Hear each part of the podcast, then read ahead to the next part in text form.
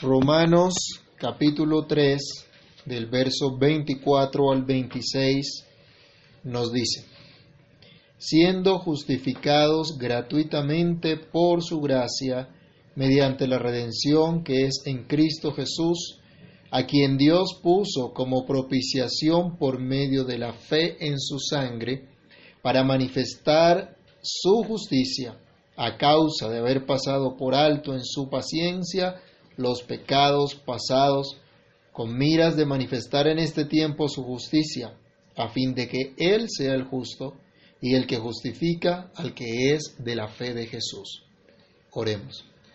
Bendito Dios y Padre que estás en los cielos, en el nombre de nuestro Señor Jesús, te damos muchas gracias por el privilegio que tenemos de acercarnos una vez más a ti por medio de tu palabra.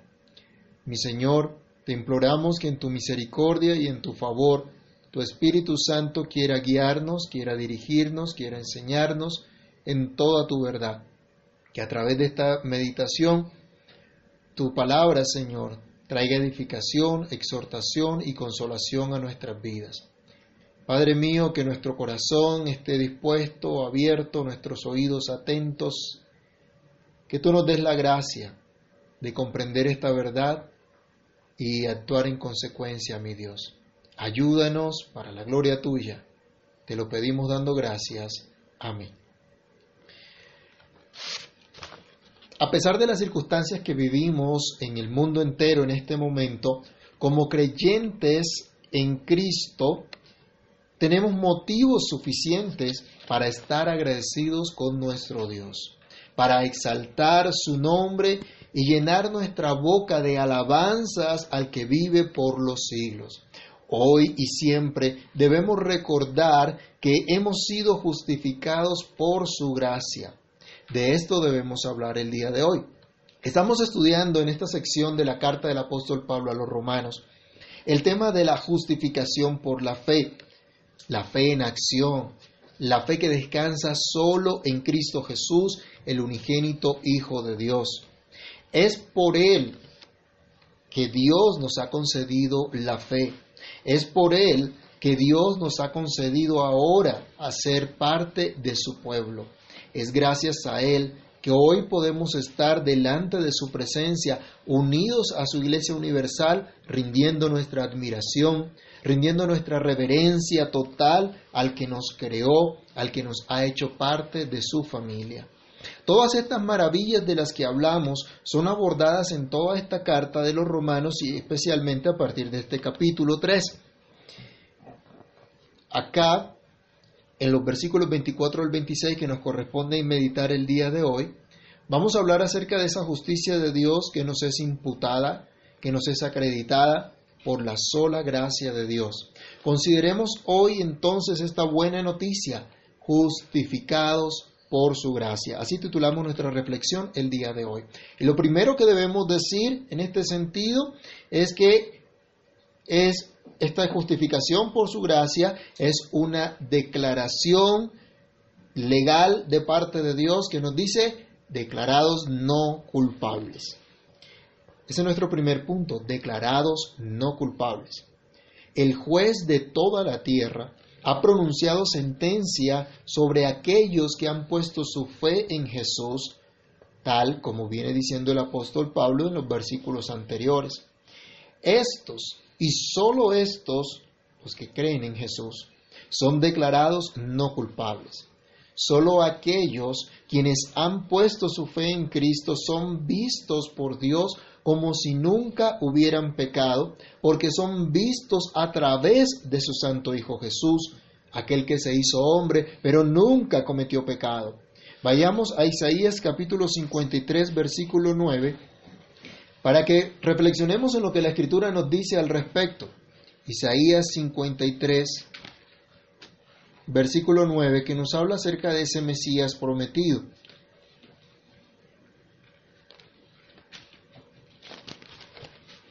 Isaías 53, versículo número 9. Y se dispuso con los impíos su sepultura, mas con los ricos fue en su muerte, aunque nunca hizo pecado, nunca hizo maldad, ni hubo engaño en su boca.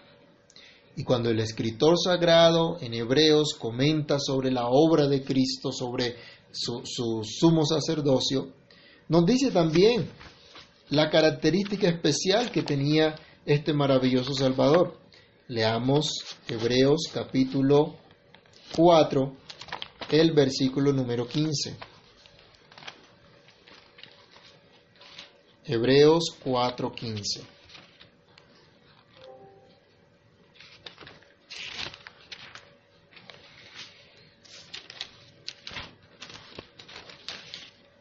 Porque no tenemos un sumo sacerdote que no pueda compadecerse de nuestras debilidades, sino uno que fue tentado en todo según nuestra semejanza, pero sin pecado. Este es el Salvador que tenemos y es por este Salvador, por este sumo sacerdote, que somos vistos delante de Dios.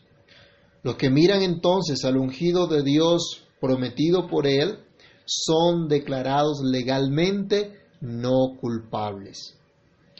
Y son declarados así por Dios mismo. No se trata de una consideración subjetiva del creyente, sino que se trata de un hecho legal plenamente establecido. Dios mismo lo ha ejecutado.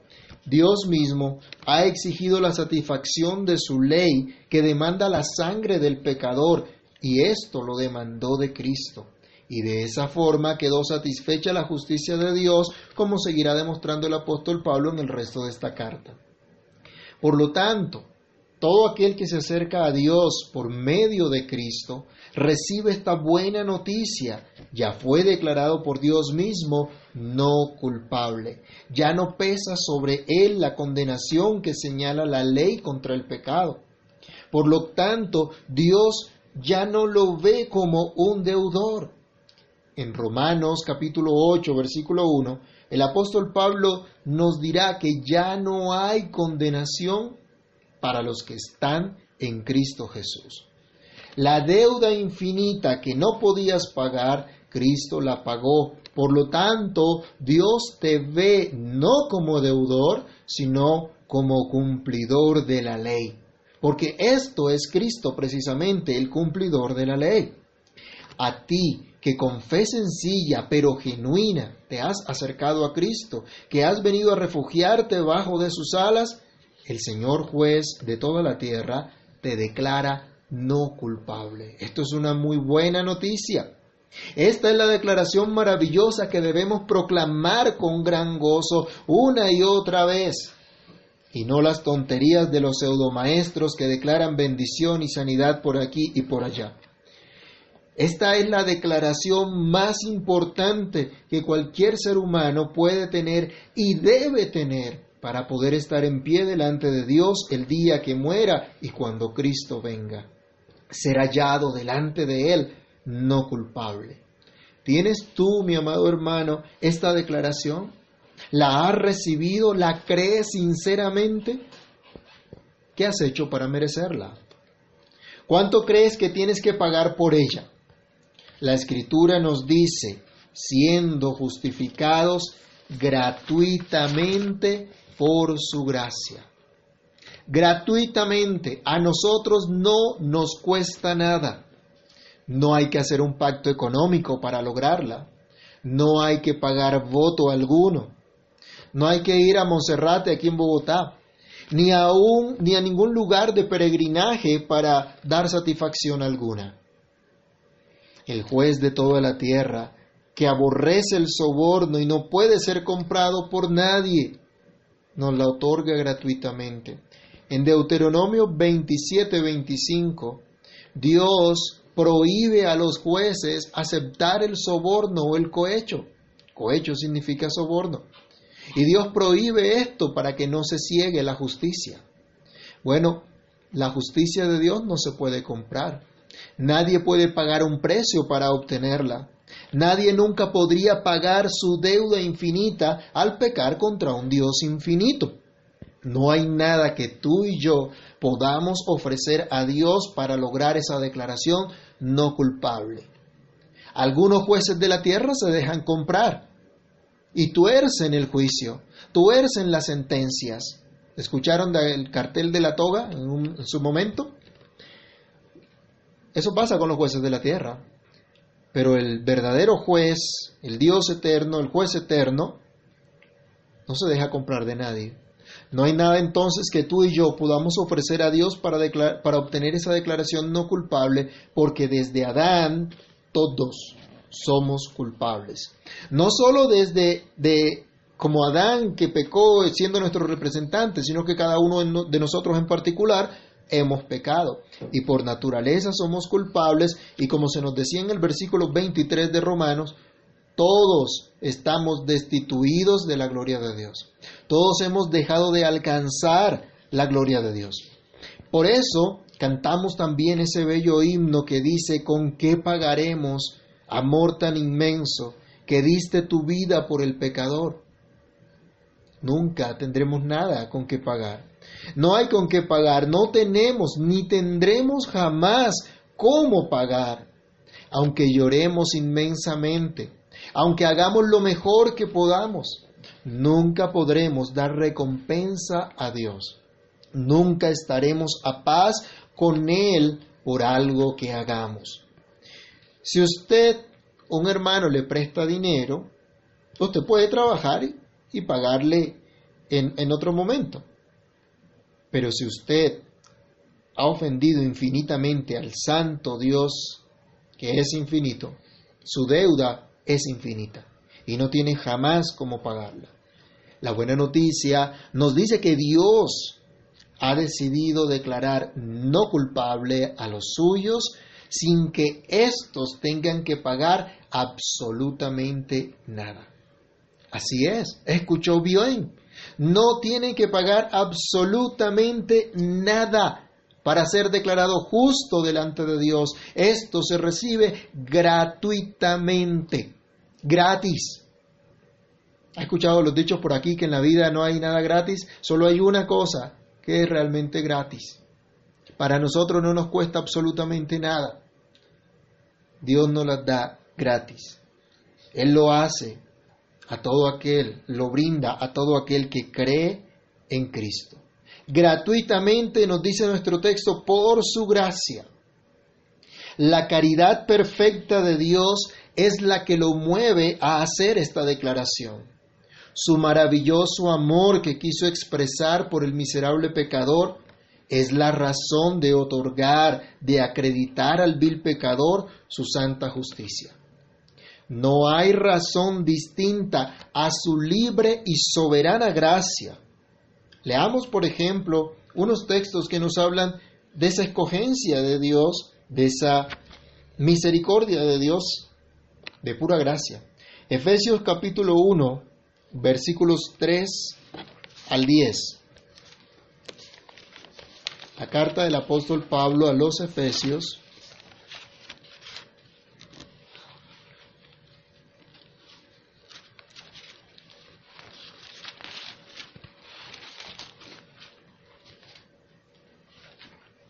capítulo 1, versículos 3 al 10, dice, bendito sea el Dios y Padre de nuestro Señor Jesucristo, que nos bendijo con toda bendición espiritual en los lugares celestiales en Cristo, según nos escogió en Él antes de la fundación del mundo, para que fuésemos santos y sin mancha delante de Él.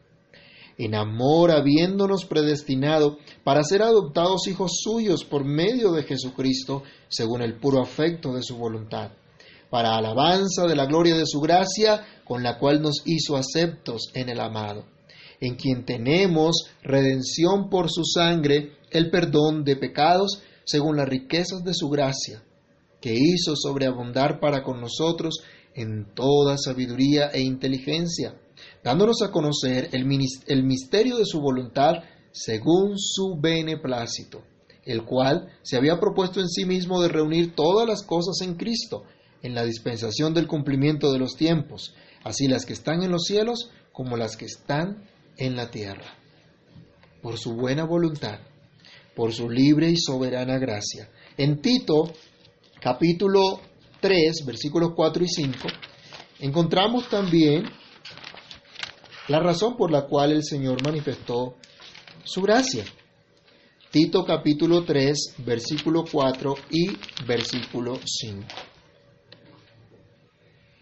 Pero cuando se manifestó la bondad de Dios nuestro Salvador y su amor para con los hombres, nos salvó, no por obras de justicia que nosotros hubiéramos hecho, sino por su misericordia, por el lavamiento de la regeneración y por la renovación en el Espíritu Santo.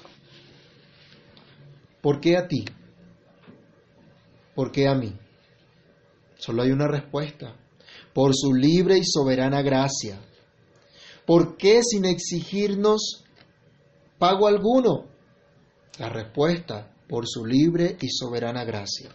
Este es el Dios en el cual creemos. Esta es la verdadera y única justicia que poseemos, la que nos es dada gratuitamente por la libre y soberana gracia de Dios. Eres visto por Dios no culpable solamente por su libre y soberana gracia que a ti no te ha costado absolutamente nada. Pero esa gracia no va a violar el carácter santo y justo de Dios que demanda el castigo por el pecado. Le costó a Dios, a Dios mismo entregar a su santo Hijo Jesús para darnos esa maravillosa salvación. Justificados por gracia, nos dice que somos redimidos y este es nuestro segundo punto de reflexión en el día de hoy redimidos. Otra vez nuestro texto, siendo justificados gratuitamente por su gracia, mediante la redención que es en Cristo Jesús, nos declara el apóstol Pablo. Esta declaración de no culpables la recibimos gratuitamente por la gracia de Dios a través de la redención efectuada, a través de la redención lograda por Cristo a nosotros no nos cuesta nada, a Cristo sí. A usted y a mí no nos ha costado ni nos costará absolutamente nada recibir esa declaración de no culpables. Pero para poder nosotros tener esa declaración, Cristo tuvo que pagar. Él logró nuestra redención, nuestra redención. Él nos ha traído ahora a este estado de redimidos. Esto significa que hemos sido rescatados de la esclavitud del pecado. En esto consiste el acto de redimir, en libertar a un esclavo de su condición. En la Biblia encontramos muchas veces este término dando este significado, refiriéndose a un pago en rescate, principalmente por un esclavo, o por un animal, o por una herencia que, hubiese, que se hubiese perdido. Vamos rápidamente a mirar algunas citas. Éxodo capítulo 6, el verso número 6.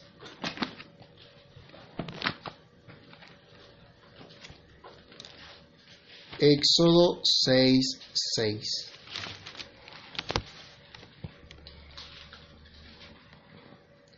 Por tanto dirás a los hijos de Israel, yo soy Jehová y yo os sacaré de debajo de las tareas pesadas de Egipto, y os libraré de su servidumbre, y os redimiré con brazo extendido y con juicios grandes. ¿Quién fue el que libertó al pueblo de Israel de la esclavitud de Egipto? ¿Quién fue el que lo rescató? Dios mismo. En Levítico también, capítulo 25, Levítico 25.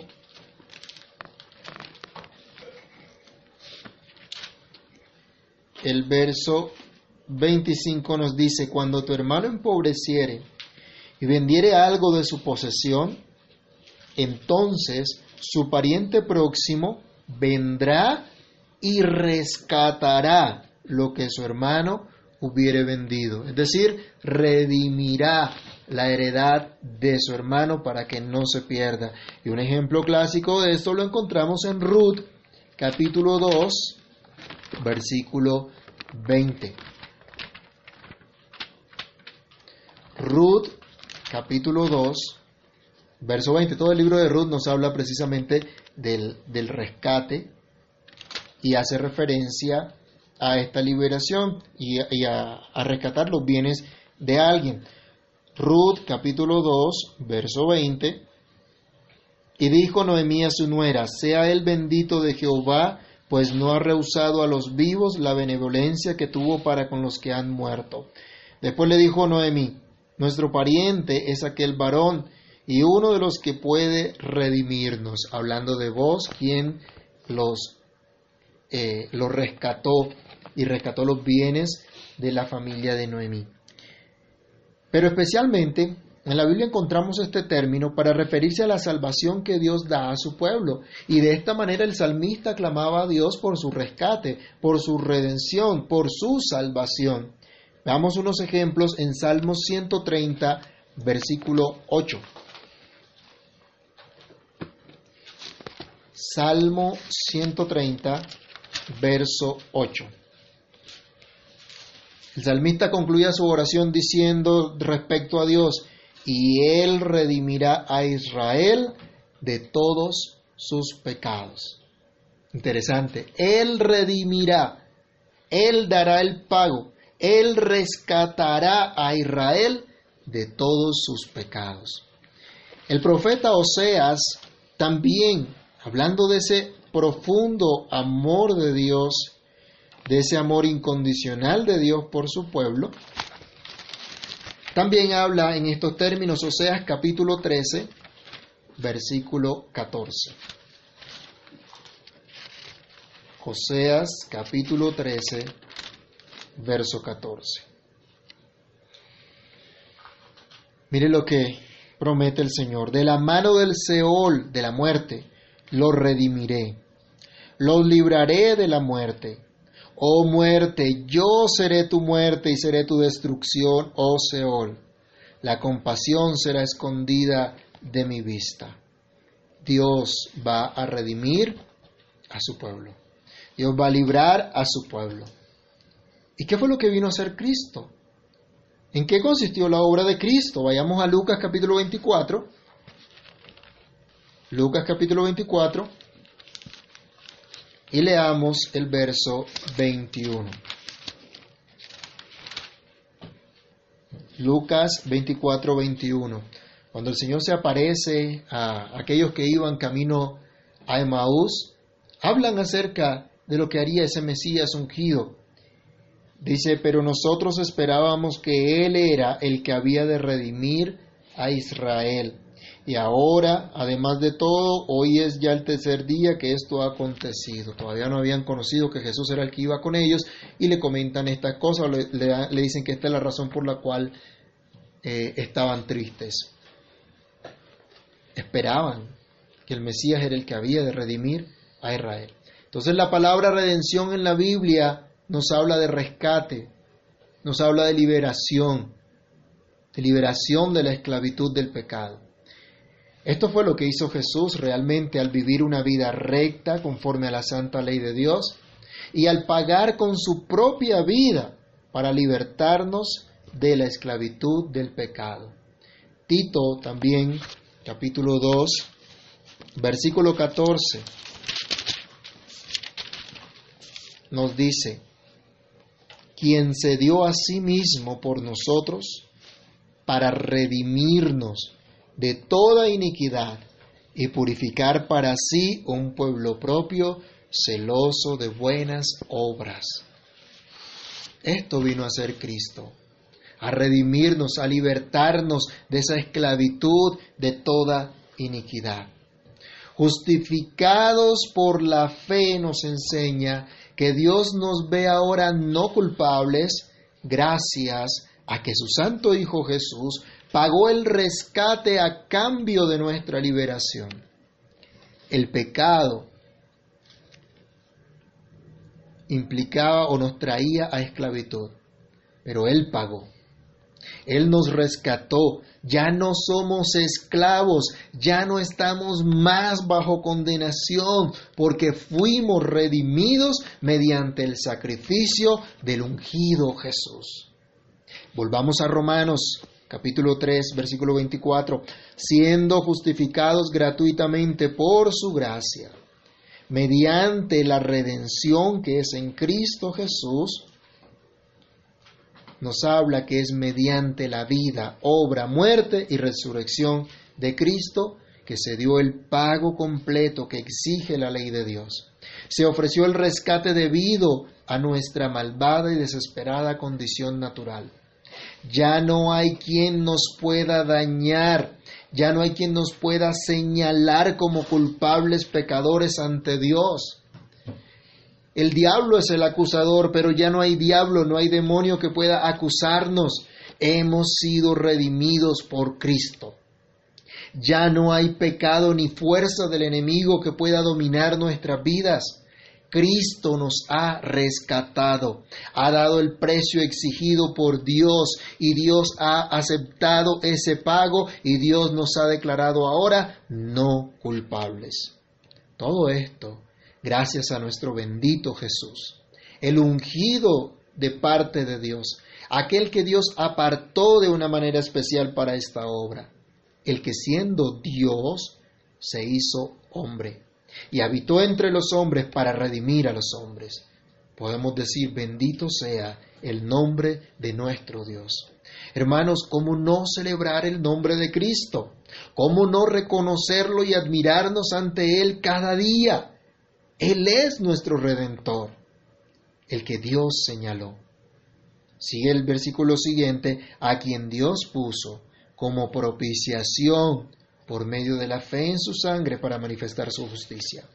Es Jesús el Hijo de Dios, a quien Dios colocó enfrente suyo para aplacar su ira contra el pecado, para descargar su ira contra el pecador que merece una sola sentencia por haber violado la santa e infinita ley de Dios, por rebelarse contra el santo, justo y buen Dios. Nadie más podía hacer esto. Nadie más podía, podía experimentar esto. Pero Dios no escatimó a su propio Hijo, sino que lo entregó por todos nosotros, como va a recordar Pablo en Romanos 8:32. ¿Conoces a ese cuya vida fue puesta como propiciación, como satisfacción de tu impiedad? Te ha rendido por completo ante aquel que se puso entre el Padre y tú, entre el Padre y su pueblo, para evitar que este pueblo se perdiera en el infierno por toda la eternidad a causa de sus pecados? No mires para otro lado. No busques a nadie más. Mira solamente a Jesús, el ungido de Dios. Confía solamente en Él hoy y siempre para que puedas disfrutar de esa redención. En tercer lugar, hablar de justificados por su gracia implica hablar de una verdad que es fuimos comprados con la sangre de Jesús. El verso 25 otra vez nos dice a quien Dios puso como propiciación por medio de la fe en su sangre. Recibimos el rescate, lo abrazamos solamente por la fe en esa obra de Cristo. A eso se refiere la fe en su sangre. Por cierto, la preciosa sangre de Cristo no es un amuleto, no es un mantra, no es un talismán como algunos eh, consideran al expresar que se cubren con la sangre de Cristo o que la sangre de Cristo tiene poder, digo todo eso entre comillas. No menospreciemos, hermanos, no menoscabemos la sangre de Cristo, nuestro Redentor, con tales actitudes, con tales acciones, con tales pensamientos. No menospreciemos la sangre del Señor, porque la Biblia nos enseña que esta sangre fue derramada en pago del pecado. Recordemos lo que el Señor expresa acerca de la sangre. Levítico capítulo 17, verso 11.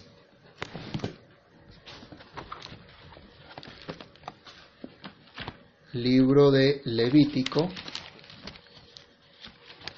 capítulo 17, versículo 11.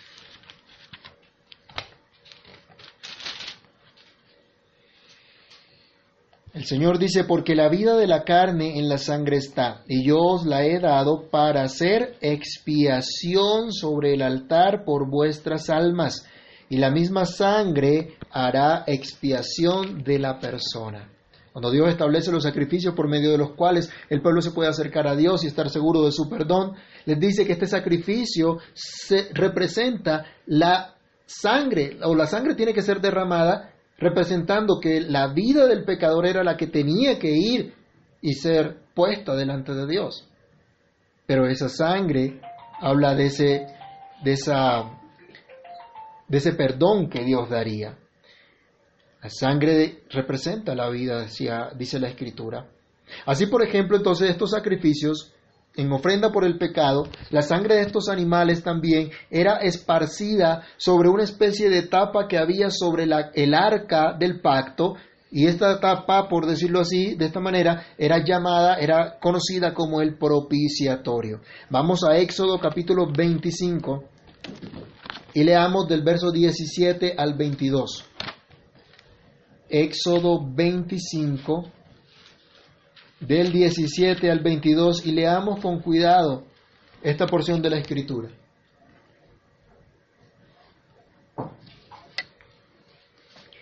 Éxodo 17 al 22. Y harás un propiciatorio de oro, de oro fino, cuya longitud será de dos codos y medio y su anchura de codo y medio.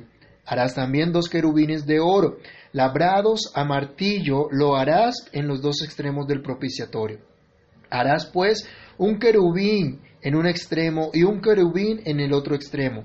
De una pieza con el propiciatorio harás los querubines en sus dos extremos. Y los querubines extenderán por encima las alas, cubriendo con sus alas el propiciatorio, sus rostros el uno frente al otro, mirando al propiciatorio los rostros de los querubines. Y pondrás el propiciatorio encima del arca, y en el arca pondrás el testimonio que yo te daré. Y de allí me declararé a ti, y hablaré contigo de sobre el propiciatorio. De entre los dos querubines que están sobre el arca del testimonio, todo lo que yo te mandare para los hijos de Israel. Miren ustedes, hermanos, que entre el arca que representa la misma presencia de Dios y la administración del sumo sacerdote, la ofrenda por los pecados, había un propiciatorio sobre el cual debía esparcirse la sangre y entonces Dios se manifestaría a su pueblo y aceptaría la ofrenda por el pecado.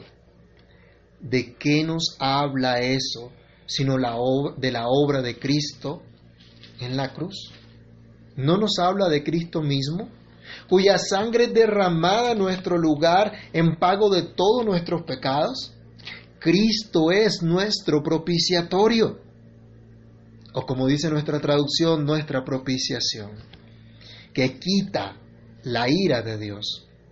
Dios santo no puede tolerar el pecado y no podría estar delante de él y permanecer en pie ningún ser humano. Su santidad nos consumiría inmediatamente.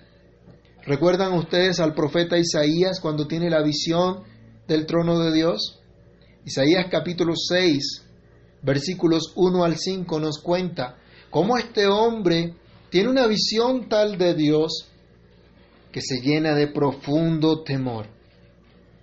Isaías sabía que su destino era solamente la muerte, ser fulminado inmediatamente porque él era un pecador y estaba en la misma presencia de Dios. Pero Dios se encargó de quitar su pecado. Nos dice Isaías 6, del 6 al 7, que el Señor le muestra a este hombre que unos querubines colocan carbones en su, en su boca y es limpio su pecado. Dios se encargó de quitar el pecado de Isaías para que no muriera, para que pudiera estar en la presencia del Señor. Y como ese propiciatorio del que nos hablaba Éxodo, Cristo es el que quita nuestro pecado, el que quita de nosotros la justa ira de Dios que merecemos a causa de nuestros pecados. De esto se trata la fe en la sangre de Jesús.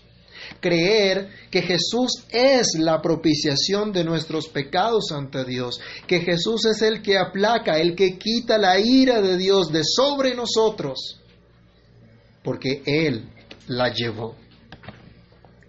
Cristo padeció en nuestro lugar. Leamos por favor Isaías 53, versículos 5 al 11. Y miremos cómo se detalla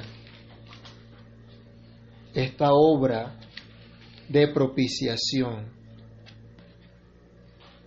a favor de los creyentes, a favor del pueblo de Dios. Isaías 53, versículos 5 al 11.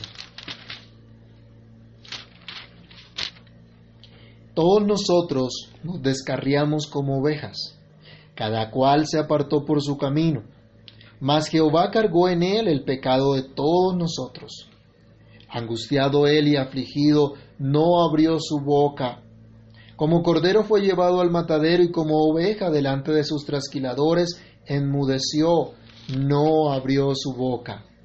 Por cárcel y por juicio fue quitado. ¿Y su generación quién la contará?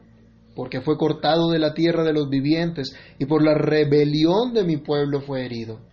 Y se dispuso con los impíos su sepultura, mas con los ricos fue en su muerte, aunque nunca hizo maldad ni hubo engaño en su boca.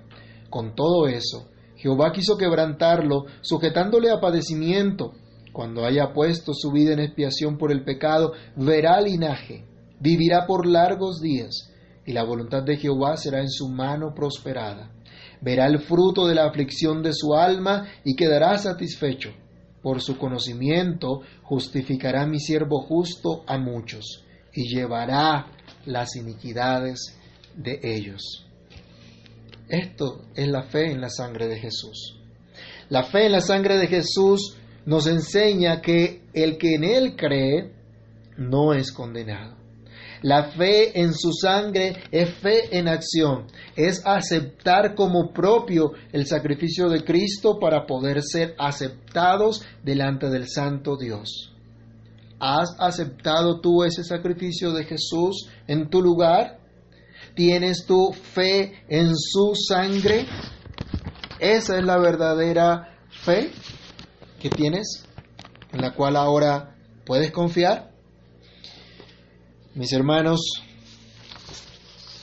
todos nosotros somos faltos, no alcanzamos la gloria de Dios, no tenemos nada que dar, no tenemos nada que ofrecer, pero Él lo ha dado todo, Él lo ha hecho todo, por su libre y soberana gracia, mediante el rescate pagado por Cristo con su propia vida, quien derramó su sangre el madero de la cruz por todos nosotros.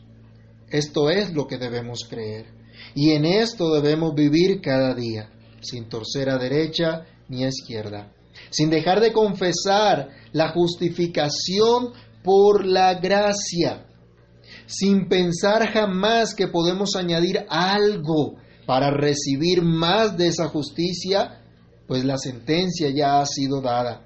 Ya somos declarados legalmente inocentes, en base a la justicia perfecta de Cristo, mediante el pago que Él hizo con su propia sangre. Somos agradecidos con el Señor por esta justificación, por su gracia. ¿Cómo expresamos tal agradecimiento? ¿Cómo vivimos reconociendo esto en nuestro diario vivir? En nuestras relaciones, en nuestra forma de pensar. ¿Vivimos como aquellos que han sido justificados por la gracia del Señor? ¿O insistimos en tratar de justificarnos a nosotros mismos? Que Dios nos conceda contemplar su maravillosa gracia y responder a ella. Oremos. Padre que estás en los cielos, en el nombre del Señor Jesús damos gracias por tu palabra, por hablarnos a través de ella, por mostrarnos, Señor, tu maravillosa gracia, por mostrarnos que ahora nos ves inocentes, nos ves justos, en base a la justicia de Cristo, en base a la redención lograda por Cristo. Señor, ayúdanos a entender que somos comprados por esa preciosa sangre. Esa sangre que fue derramada en la cruz fue derramada en nuestro lugar. Nosotros éramos los que teníamos que padecer, los que teníamos que morir a causa de nuestros pecados, pero tú entregaste a tu Hijo, Señor, para salvarnos. En eso creemos hoy porque tu palabra lo dice. En eso creemos hoy, Señor, y venimos, nos aferramos a ti en esa fe, oh Dios, para ser hallados delante de ti no culpables, para ser hallados justos delante de ti, para ser hallados con esa justicia que se revela en el Evangelio. Ayúdanos a vivir en esa justicia, a amar esa justicia, Señor, a no pretender que podemos alcanzarla de alguna otra forma, aparte de la fe en Cristo, de la fe en su sangre. Señor, y esta fe que es regalo tuyo, lo recibimos, como todas tus cosas maravillosas, por tu libre y soberana gracia, sin que hubiese mérito alguno en nosotros, sino solamente porque así te plació, Padre Santo. Gracias, muchas gracias. Permítenos meditar profundamente en esta verdad cada día, recordarla, mi Señor, y poder vivir, oh Dios, profundamente agradecidos por esto que tú has hecho, que tú has logrado. Padre, exaltamos tu nombre Bendecimos tu nombre y te damos muchas gracias. En el nombre de Cristo nuestro Salvador. Amén y amén.